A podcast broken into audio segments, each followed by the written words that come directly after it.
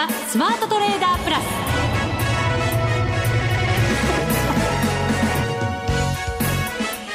全国のリスナーの皆さんこんにちは内田まさですここからの時間はザ・スマートトレーダープラスをお送りしていきますこの方にご登場いただきましょう。国際テクニカルアナリスト、福永博之さんです。こんにちは。よろしくお願いします。よろしくお願いいたします。はい。もう昨日のあのショックは黒田ショックと名付けられたんですか？ねえ、本当に、まあ、まあ取引時間中でしたからね。あの特に株に関してはですよね。はい。それからあと、まあ、日中、その、まあ、これまであんまり動きがなかったので、国内では。まあ、そういう意味では、あの、FX されていたね、ポジション持たれていた方も、はい。これ、ロスカットしてなかった、まあ、ロスカットラインにですね、あの、注文入れてないと、まあ、結構というか、まあ、ほとんどロングで、まあ、あの、マイナスが膨らんでしまった人は、大変なことになってたのかなという感じですよね。このところ、はい、激しく動くことって為替ありますよね。トルコリラだったりとか、はい、もちろんドル円もそうでしょう。今日の朝のギリシャも、ギリシャじゃなくてニュージーランドも。そうですよ、はい。えーだからやっぱりなんかねのんびりやってる場合じゃないなっていう 感じがしちゃうんですけど。そうですよね、まあ、特にあの、まあ、あ昨日の夕方ぐらいからですかねあの金利の話で言うとあのユーロ持ってらっしゃる方はもうすでにお気お気づきだとは思うんですけども、うん、あのドイツの金利がこれ1%台に乗せちゃったりとかですね、はい。えー、すごくこう、まあ、昨日の夕方4時過ぎぐらいからですかね、そういった動きがあって、うん、で、まあ、その前の、おまあ、お昼2時過ぎぐらいですかね、あ、1時過ぎかな、あの、黒田さんがですね、えー、っと、衆院員のその、えー、財務金融委員会っていうところで、はいえー、まあ、あこう、説明に立ったということなんですけども、まあ、そこでの発言でですね、あの、実質実行為替レートがここまで来ているということは、ここからさらに、ね、えー、円安に触れることがありそうにないと。これあの、ありそうにないっていうのはすごい発言ですよね、これね。ねおいおい。って感じですよ。本当に。ねですから、まあ、あともう一つは、あの、アメリカの利上げでね、必ず円安になるとは言えないとかですね。はい、まあ、ちょっと、あの、まあ、もうね、皆さんもこう、こういう話は何度ももう気になってて、えー、耳にタコがいるぐらいってところかもしれませんが、まあ、繰り返して聞いてもですね、えー、日銀総裁の発言とは思えない。うん。そんなこと言ったら世界に影響するのは当たり前でしょうってそうですね。思いますけどね。で、まあ、特にあの日中でしたのでねあの日本のやっぱりあの取引参加者というのがまず驚いたということに加えて、はい、えー、それからあと、まあ、そういった話が海外にも伝わっていきましたから、まあ、結果的にですねあのドル円、まあ、あまり戻してないと。そうなんですよね、はい、今まあようやく123円台の前半までは来ましたけど、えーですからね、あの、今回のその黒田さんの発言っていうのは、まあ、あの、円についても語っているんですけど、それに加えて先ほどね、後の方で申し上げました、そのアメリカの利上げと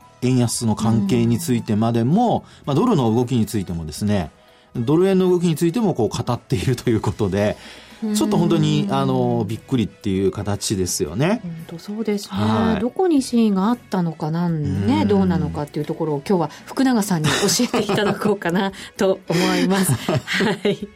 そして、はい、明日は S q ですから。S q ですね。しかもメジャーですから。はい、ねであの今日はですねやっぱりあの昨日商いが膨らんだせいもあるので、はい、あの比較的商い薄いんですよね。うん。出来高が21億、1800万株、はい、代金で見ると2兆5718億円。そうですね。はい、ですから、まあ、あの、2兆円と20億株は超えてはいるもののですね、うんえー、昨日のその、まあ、30億近い売買高と、それから3兆円近い売買代金。うん、まあ、これと比較すると、やっぱり結構、あの、細っているなというね、うん、そういう印象はありますよね。そうですね。はい。ですから、あとは、あの、明日の S q が、まあ、あ高寄りになるのか、あるいはですね、えー、今日の反発の流れを引き継いで、まあ、安売り、安寄りか、あるいはまあ、ほぼ横ばいなんかで寄って、まあ、その後今日の高値を、今日高値引きですからね、はい、超えられるかどうかだとか、まあ、そういったやっぱり明日のその寄り付きからの動向っていうのはすごくこう注目されるところになりますよね。はい、この後のコーナーで詳しく伺っていきましょう。はい、それでは番組進めてまいります。この番組を盛り上げていただくのはリスナーの皆様です。プラスになるトレーダーになるために必要なテクニック、心構えなどを今日も身につけましょう。どうぞ最後まで番組にお付き合いください。この番組はマネックス証券の提供でお送りします。スマートトレーダー計画、よーいドンさあ、それでは、ここからはマーケットについて、じっくり伺っていきましょう。はい、まずは、為替市場からいきましょうか。はい、現在、ドル円が123円30銭台に入ってきました。はい、一応今日の高値圏ですね。そうですね。はい。あのー、まあ、今日の為替の値動きで言うとですね、昨日からの流れで言えば、あの、本当にまあトレードしてる人向けの話になるかもしれませんけども、はい、あの、直近でですね、ね、これは昨日の10日の時点のですね、うん、7時30分台につけている高値っていうのがあるんですよ。はい、戻り高値なんですけどね。うん、これは123円の34銭。うん、で、今日の今の内田さんの話にあった今日の高値圏っていうのが、まあ、33銭台なんですね。うん、ですから、あと、まあ、本当にあの、1銭ちょっとなんですけども。あ、本当だ。はい。うん、ですから、まあ、そのあたりを抜けてくると、意外と、まあ、戻りというのがですね、えー、加速する可能性が出てくるのかなっていうのは一つ、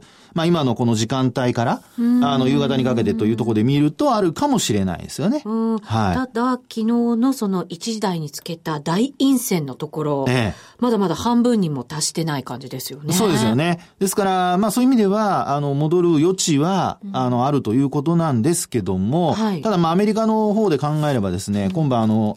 4月の小売売上高、ごめんなさい、5月ですね。はい。えー、小売売上高の発表なんかもこう予定されてますから、5月ですね。はい。ですから、その辺がですね、あの、ちょっと最近ではまた強気の見方も増えてきているので、前月に比べると、プラス1.2%予想。はい、まあ、前月に比べるとほぼ横ばい予想ですかね。ねえー、はい。ですから、まあ、あの、プラス予想が、あの、まあ、上回ってくれれば、うん、あの、これまでですね、ドルが強くなった一つの背景っていうのは5月のところから考えますと、最初にあの、建設許可件数だとか、あるいは住宅着工件数ですね。はい。まあ、このあたりが、まあ、あの、もう全然週になりますけどもね、あの、7年数ヶ月ぶりとかっていう、まあ、水準まで上昇して、うん、で、えー、さらに、まあ、アメリカの GDP なんかがちょっと悪かったんですけども、まあ、実際のところ、建設、あるいは住宅関連の指標がどんどん良くなっていく。うん、それからあと最後にこ、あの、雇用統計ですよね。はい。えー、これがまた28万人増ということで、うん、あの、まあ、住宅関連雇用っていうところのこの2つがですね、改善してきてるんですよね。うん、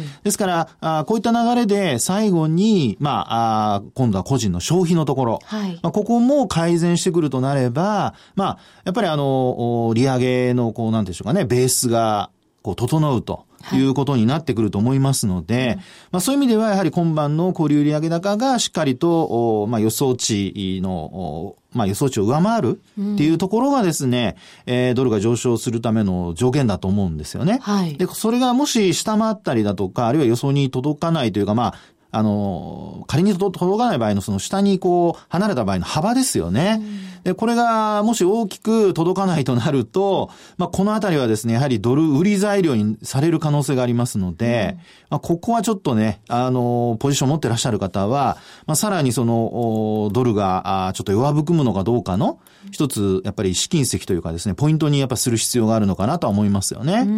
のドル円の動きというのは、ね、そのまあ、いいであろう雇用統計じゃなくて、えー、小売売上高、はい、それを少しずつなんかこう織り込みにかかってるのかななんていう感じなんですかね。うそうすると。そうですね。ですから、まあその辺がですね、さっきお話したような、あの、節を抜けて、えー、動いてくるとなると、その辺のいいところというか、まあいい数値になるであろうというような見方だとか、はい、あるいはその戻しの勢いの試すということもですね、考えられるとは思うんですよね。はい。ですから、まあそのあたりを、今晩、えー、しっかりと見極められれば、まあ、昨日の、まあ、円高になった分のですね、まあ、先ほど半分にも届いてないという話ありましたけど、はい。ね、ここから少しこう、半値戻しからさらに戻すというようなところがですね、えー、まあ、期待できるかなってところですよね。ですから、やっぱり夜今晩の動きというのは、ちょっとしっかりとですね、見極めておかないといけないのかなという感じはしますね。ただし、はい。どうですか？黒田さんの発言から考えても、ええ、もうぐいぐい行く円安は期待しない方がいいのかなとか、はい、ちょっと行きづらいのかなとか、やっぱり思ったりしますよね。その日の流れでこう、山はあったり、谷はあったりするわけですけど。そうですね。ですから、まあそうなると、やっぱりあの、125円台っていうのが、うん、まあ、あの、黒田さんのこう発言のきっかけになったラインになりますんで、はいえー、125円っていうのがやっぱ上値というような見方になる可能性はありますよね。ですので、まあ、本当にあの、お今これからですね、仮にその、お値動きがもう一回こう大きくね、動くとすれば、まあ、一応今122円台。はい。それからあと、お今お話した125円台。というような、まあ大体、まあ2円50銭ぐらいのですね、値幅っていうところの、まあレンジの動きっていうのが一つ想定されるかなっていうところですよね。ようやくね、はいレンジ抜けたのに、んまたレンジだなみたいな。そうですよねうん。ですから、まあ今お話ししたそのレンジの加減というのは、まだあの、今晩のその小売売上高の話だとか織り込んでませんので、はい。そのあたりが、もし、あのね、えーいい数値になれば、レンジ内。で、あの、もし悪くて、えー下抜けるようなことになると、それこそレンジがまた下に離れると。いうことになりますからね。ん。まあ今のところ、その移動平均線なんかで見ると、まあ私はあの25日を使ってますが、はい。えー一応25日移動平均線が下支えになっているのかなってところではありますね。であと、あの、まああートレンドとそれから売買タイミングを教えてくれる、例えば MacD なんかで見ると、はい。もうすでにあの、昨日の下落で売りシグナルが出てたりしますので、やっぱりあの、急激に戻さないと、えーちょっと、おまあ、値幅を伴って戻さないとなかなかこうね、回収なるが出てこないということになりますから、まあ、そうなると、やっぱり、あの、スイングトレードをやる人にとってはなかなか、あの、まあ、売買タイミングがつかみづらいので、えー短い時間の中で読める範囲の中でトレードするっていうのがですね、今の、あの、まあ、為替、特にドル円で売買する場合には、まあ、ポイントなのかなというふうには思いますね。うん短い期間で、はい。えっ、と、積み上げていくような感じのイメージのはい。トレードにもしかしたら切り替えた方がいいかもしれない。そうですねそういう相場なんですね。そんな感じだと思いますね。ですから、まあ、方向性がね、あのーまあ、今晩、その、イベント、経済指標の発表なんかのイベントをもとに動きが出れば、はいまあ、それに乗っかるってことなんでしょうけども、まあ、そうした時間までのところは、まあ、例えば今日今もう、あの、さっきお話した水準抜けてきてるみたいですけどうんも、そうですね。戻り高値、は今抜けてきたところですよね。ね、そしたらちょっとやっぱり上の方向にというか、円安方向に、ちょっとね、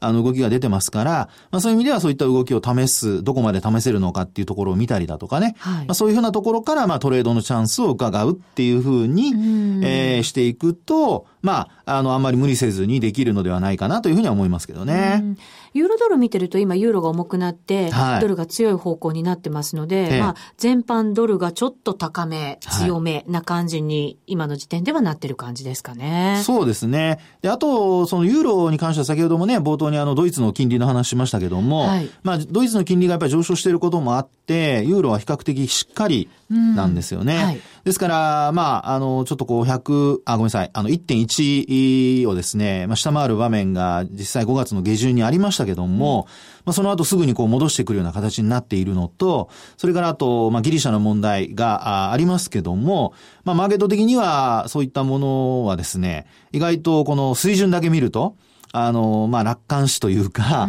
あんまり大きくは問題視してないのかなという感じではありますよね。これも今レンジ内な感じですかね、やっぱりね、ユーロドルも。そうですね。あのまあ、あ1.1割ると戻していって、えで、1.5の手前で戻されるという、押し返されるというね。うんまあそんなレンジ内ですから、あの、ただまあ、あの、ギリシャのお問題っていうのは、やっぱりあの、最終的に、こう、決着見ないとですね、いつまでもいつまでもなんか、あの、ぼやけた感じになっちゃいますから、また振り回されるしね。そうですよね。うんで、まあ今、そうやって楽観的な見方の、その、まあ価格推移だとするとですよ。実際はどうかわかりませんよ。価格の推移だけ見ると楽観的な見方に見えるんですけど、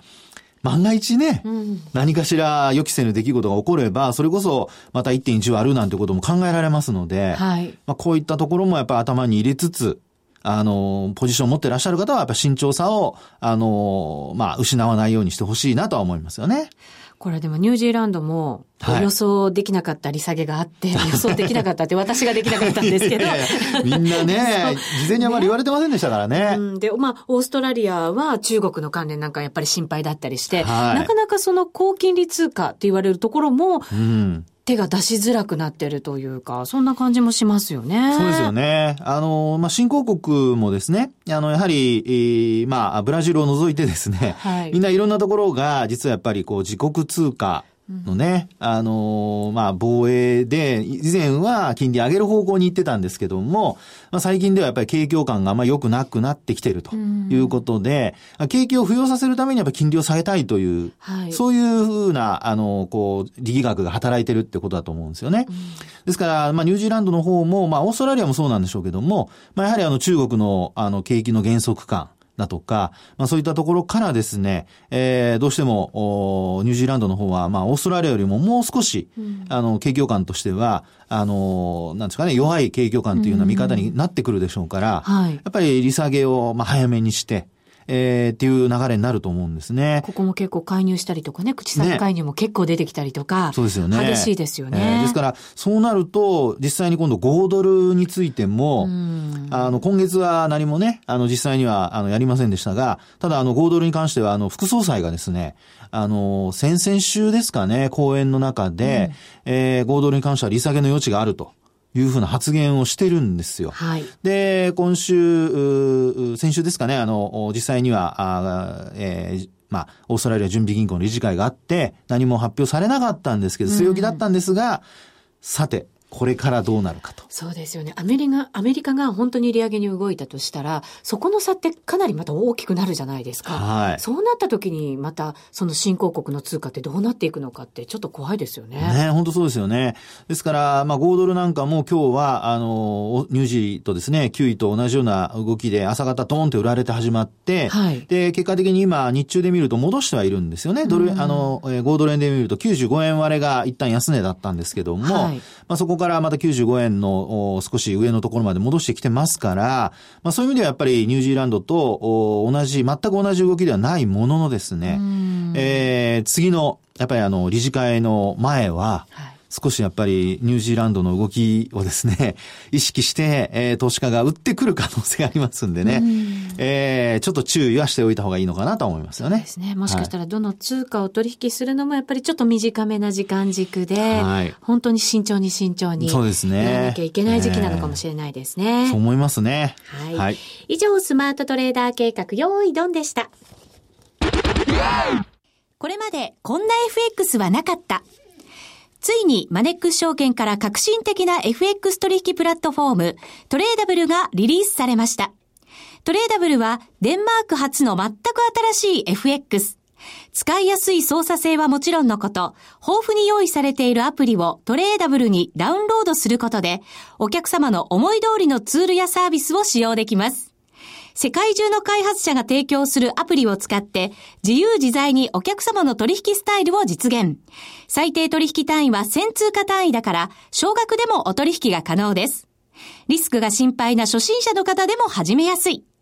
また、米ドル円やユーロ円などの主要通貨から高金利通貨の5ドル円や南アフリカランドまで豊富な13種類の通貨ペアを取り扱っています。口座開設のお申し込みはパソコンやスマートフォンからマネックス証券で検索。まずはトレーダブルの使い勝手を堪能してみてください。今すぐお申し込みを。トレーダブルのお取引に際しては、証券総合取引口座とトレーダブル口座の開設が必要です。FX 取引では元本損失、元本超過損が生じる恐れがあります。お取引の前には、当社ウェブサイトに記載の契約締結前交付書面などを必ずお読みください。マネックス証券株式会社金融商品取引業者関東財務局長金賞第165号。ザ・スマートトレーダープラス。今週のハイライト。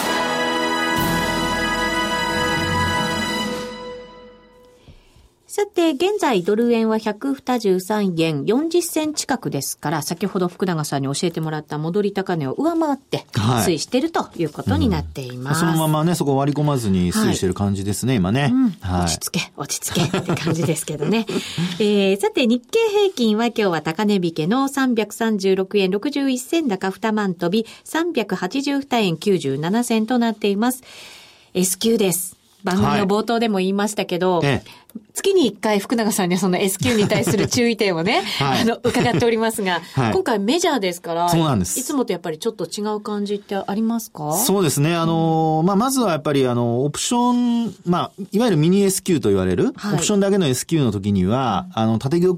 のあの数量というのはそれほど多くないので、大きくないので、うん。うん。まあそういう意味ではそれほど大きな波乱になることっていうのは意外と少ないんですけども、うん、まあよっぽど何かあれば別ですけどね、うん、あのメジャー S q の場合にはやはり縦玉の多さが、まあ一つポイントになってくるってことは言えると思いますよね。うん、で、あの、その縦玉っていうのを、まあどう考えるかっていうことなんですけど、はい、例えばオプションの場合っていうのはですね、これあの、えー、権利行使価格というのがありまして、はい、その権利行使価格ごとに、まあ、縦玉っていうのがあるんですよね。うん、で、オプションというのは、あの、買う権利、売る権利っていうのはそれぞれあって、はい、で、買う権利をコールオプション。うん、ですから、2万円のコールオプションっていうと、うん、2万円で日経平均株価を買う権利。買う権利。はい。で、それの値段が、例えば、まあ、100円とかね、200円とかっていうふうにしてるわけですね。はい。で、あの、まあ、価格がどう決まるかちょっと置いといてですね、まあ、そういうふうな形で見ると、まあ、今日、あの、引けた段階でもう今日であの、最終売買日ですから、取引終わった時点で見ると、2万円のプットオプション。売る権利。売る権利。はい。はい。ですから、これはもう、あの、2万円以上で今日終わってますから、うん、もうこの権利っていうのは、もう、あの、ゼロに、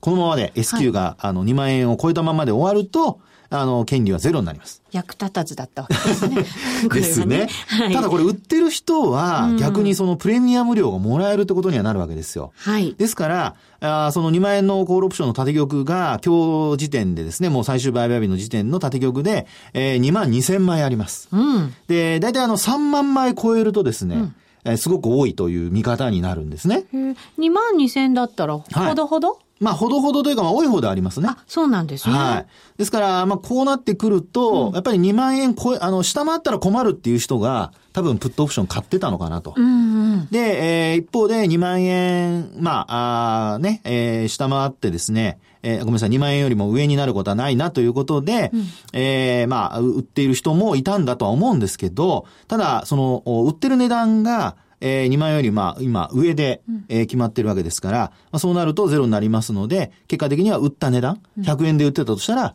100円分はまあ自分のえー、口座に入ってくるという、はい、そういう流れになるわけですね。はい。ですから、あの、2万円を下回るようなことになると、今度売ってた人がですね、大きな損になるわけですよ。うん、で、こういうのが結果的に波乱ということになるので、うん、ですから今日の終値が2万円、まあ、要は昨日の終値時点で2万トンで96円、あ、46円でしたかね。はい。すごく、あの、安い。46円です。2万円近かったですよね。はい。となると、これ2万円下回るとえらいことになるので、うん、やっぱり2万円で売ってた人はですね、これも今日は買うしかないっていう、そういう日だったということが、こう、オプションから考えると言えるわけですよね。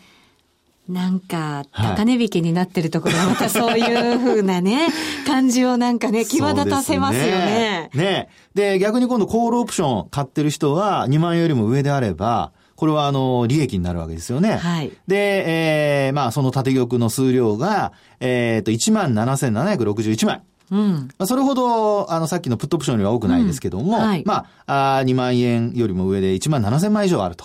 うん、こういう人は、まあ、要はもう2万円よりもいくら上になるかによって、利益が出るかどうかが変わってくるということですね。うん、なので、今日引けにかけて、えー、2万円には行ってほしくない。そういう人は買った。うん、で、なおかつ2万円よりも、さらにいくらでも上がってくれたら、その分上がった分は全部利益になるよという人は、買いたい。うん、ということでですね、結果的に今日はやっぱり開発力がこうドンと膨らんで、引けにかけて高値引けになった可能性は、まああるのかなってとこでしょうね。わっしょいわっしょいな感じですよね。ですから先物の売買高が、まあ6月切りから9月切りにもう今日、あの、まあいわゆるロールオーバーになって、9月切りの方が増えてるんですけど、はい、さっきお話したように、売買高、売買代金が増えてないじゃないですか。そう、現物の方ね。そうそうそうここはどんなどういうことなんですか、はい、ですからそう考えるとですね、うん、あの、先物の取引をしている人たち、あるいはオプションの取引をしている人たちにとっては、うん、明日の寄り付きの価格だけが重要なので、うん、まあ厳密には寄り付きの価格じゃないんですよ。225銘柄のすべての値段が、あの、約定されて値段が決まってから、S q 値っていうのは決まりますからね。はい。なので、あの、幻の S q だとかっていうのが出てくるわけですね。よく言いますよね。ね。ない、ない、あの、値がね、S q 値になるということがあります。なので、あの、寄り付きの値段というわけではないんですけど、まあそういったことを考えるとですね、えー、まあ、まだ、ちょっと、安心していいのかなっていう、その後の動きですよね。寄りついてからの後の動きが、まあみんなが買う方向に進んでくれれば、それこそ S q 値が高くても、えー、みんながこう、あと追っかけていくという流れになるとは思うんですけど、一方で高くなって、もうそこであの、メジャー S q っていうのは全て生産されますから。はい。ね、先物も生産され、オプションも生産されて、うん、で、次の今度はまあメジャー S q となれば9月までないわけなので、はい、まあそこから新たにポジションを取るとなればですよ、あるいはポジションを作るとなれば、まあ高くなったところでまあ売りポジション持てれば、うん、その後もし、まあ下がればですね、えー、利益が上がるというような流れになる可能性があるわけですね。そうですよね。はい、新規一点。気分も新たにって感じですもんね。そう。ですから、為替もできれば皆さん3ヶ月に1回 リセットするの日を決めたらどうでしょうかね。損とかも全部リセットしてくれるならいいけど。それじゃ取引ならないじゃないですか。確定されちゃったらなんかこうガツンくるじゃないですか。それあの、デモ取引で試してください。それだったらまだいいんですけどね。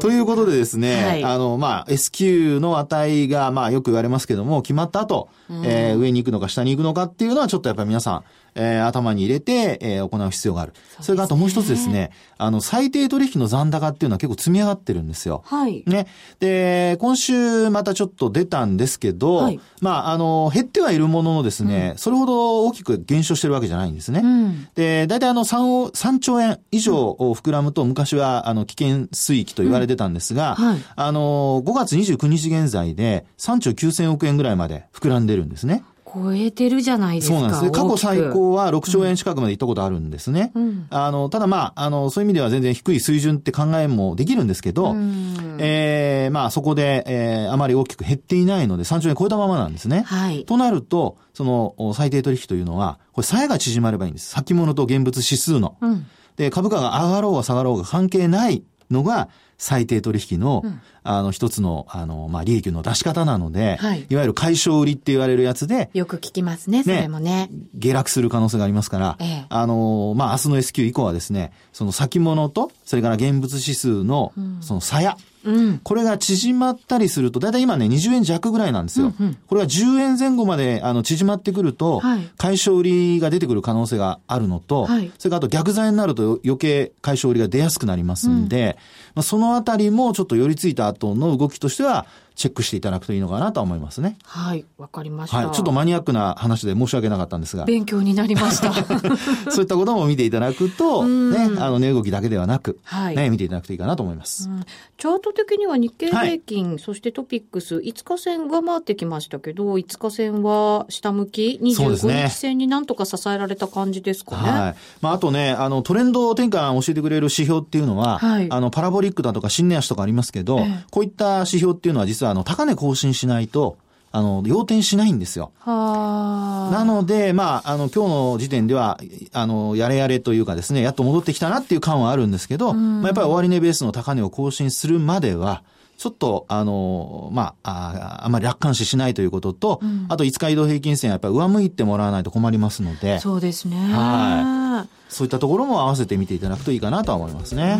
まずは明日の S q はい、はい、どんな形で通過するのかっていうところ、ね、その前にやっぱり今晩の小売りの売上高もアメリカありますからね。そうだった。ドル円がどっちに動くかも影響してきますから。本当そうですね。両方見ていただきたいと思いますね。動きやすいなんか環境ですからね。そうですね。本当に注意しないといけないですね。上がってますもんね。そうですね。はい。気をつけます。はい。皆さんも気をつけてください。